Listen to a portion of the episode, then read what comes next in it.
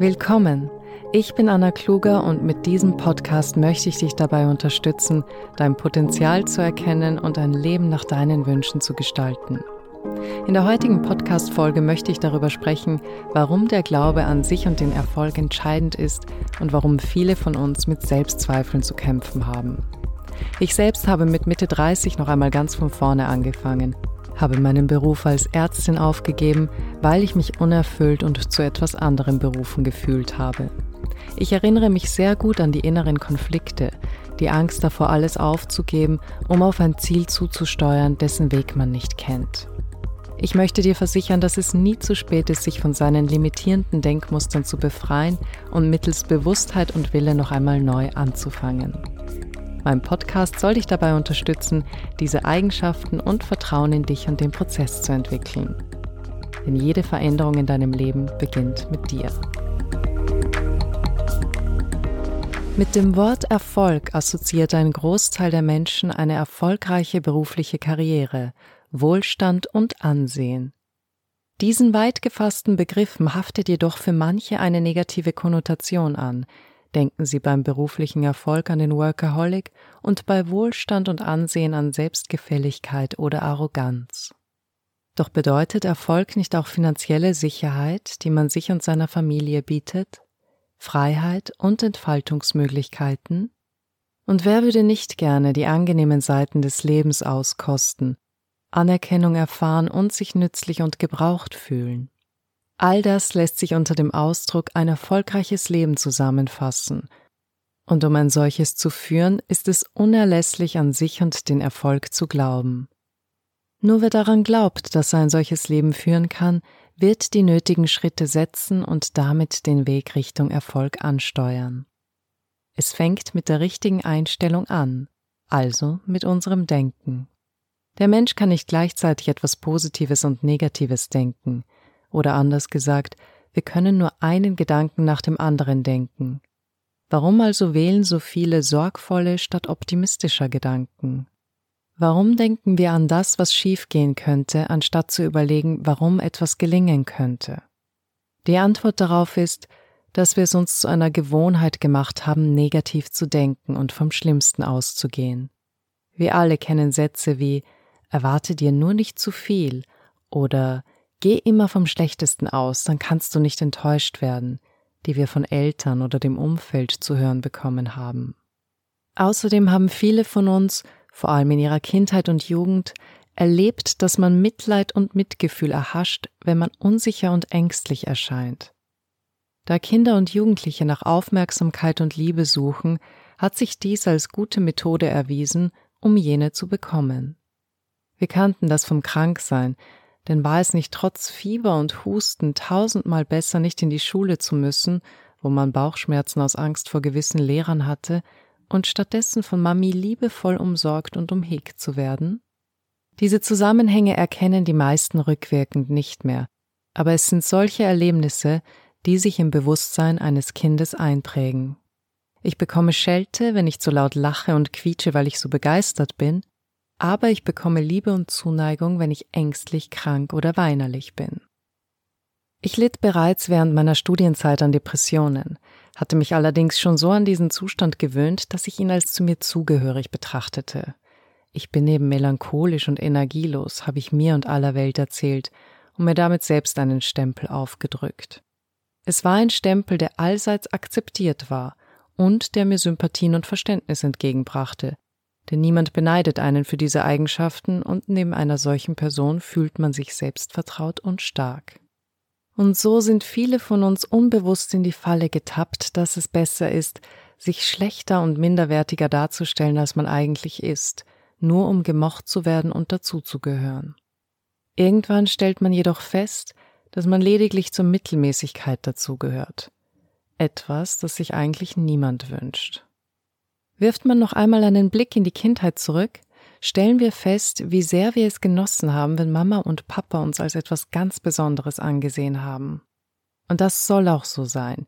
Jeder Mensch ist ganz besonders und außergewöhnlich. Es ist schade, dass man uns das abtrainiert, indem man uns in jederlei Hinsicht zu konformieren versucht. Kein Wunder, dass 30 Jahre später so viele Menschen nach einer Berufung oder einem Lebenssinn suchen, der ihnen eine Richtung und ein Ziel vorgibt. Wenn man ein Drittel seines Lebens damit zubrachte, Dinge zu tun, die zur Anpassung an die Gesellschaft zwar nützlich, jedoch weder an die persönlichen Bedürfnisse angepasst oder erfüllend sind, dann kann das für manch einen im Frust enden. Denn irgendwann kommt ein Punkt, an dem man nicht mehr so genau weiß, was man wirklich gerne macht, weil man nie die Zeit und Muße hatte, seinen Interessen nachzukommen. Der Großteil der Menschen kann sich damit arrangieren und wird darin kein Problem erkennen. Wer es nicht kann, dem möchte ich Mut machen. Es ist nie zu spät, das Ruder herumzureißen und ein Leben nach seinen Vorstellungen zu leben. Herauszufinden, was man gerne tut, was einem liegt und wie man seine Zukunft gestalten möchte. Es ist nie zu spät. Ich betone dies, da der Glaube essentiell ist, um das zu erreichen. Nicht blinder Glaube, sondern Glaube, der auf Wissen beruht. Dieses Wissen ist heutzutage einfacher zugänglich denn je zuvor. Dem Internet sei Dank findet man Informationen noch und nöcher zu diesen Themen und das zudem auch noch kostenlos.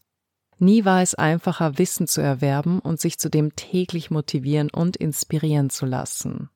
Und dieses Wissen ist essentiell, denn nur wer ein Verständnis für die Vorgänge hat, der wird Vertrauen in sich und den Prozess entwickeln. Man muss verstehen, warum man am jetzigen Punkt seines Lebens gelandet ist und was notwendig ist, um eine Veränderung zu bewirken. Einer der ersten wichtigen Punkte ist, dass man Glauben in sich und an den Erfolg entwickelt. Der Glaube versetzt Berge, so heißt es. Und das stimmt. Denn wenn du an dich glaubst, dann werden dein Auftreten und deine Handlungen sich danach ausrichten.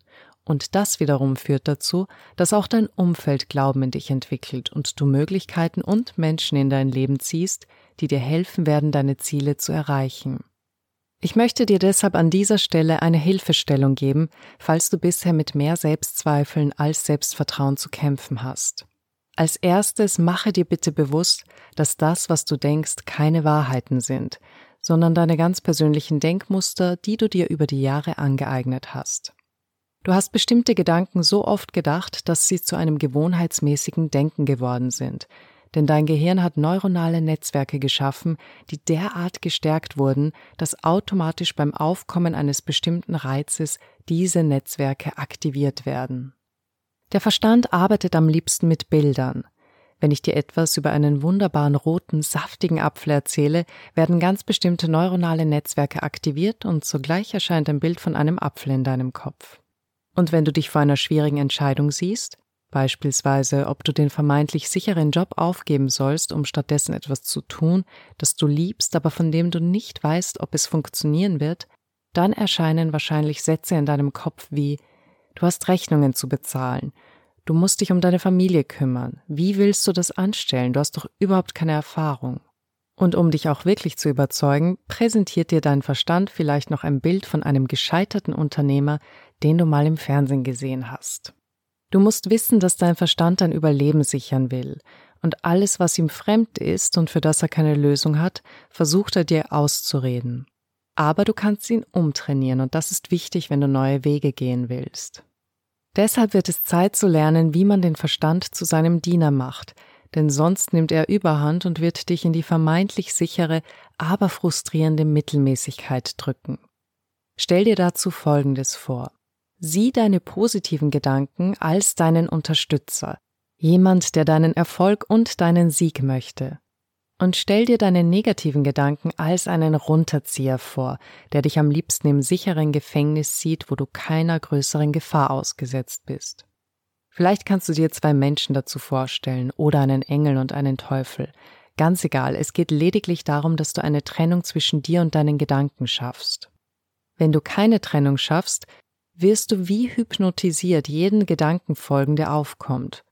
Und wenn das vornehmlich negative sind, dann werden sie dich an deinem Vorwärtskommen behindern.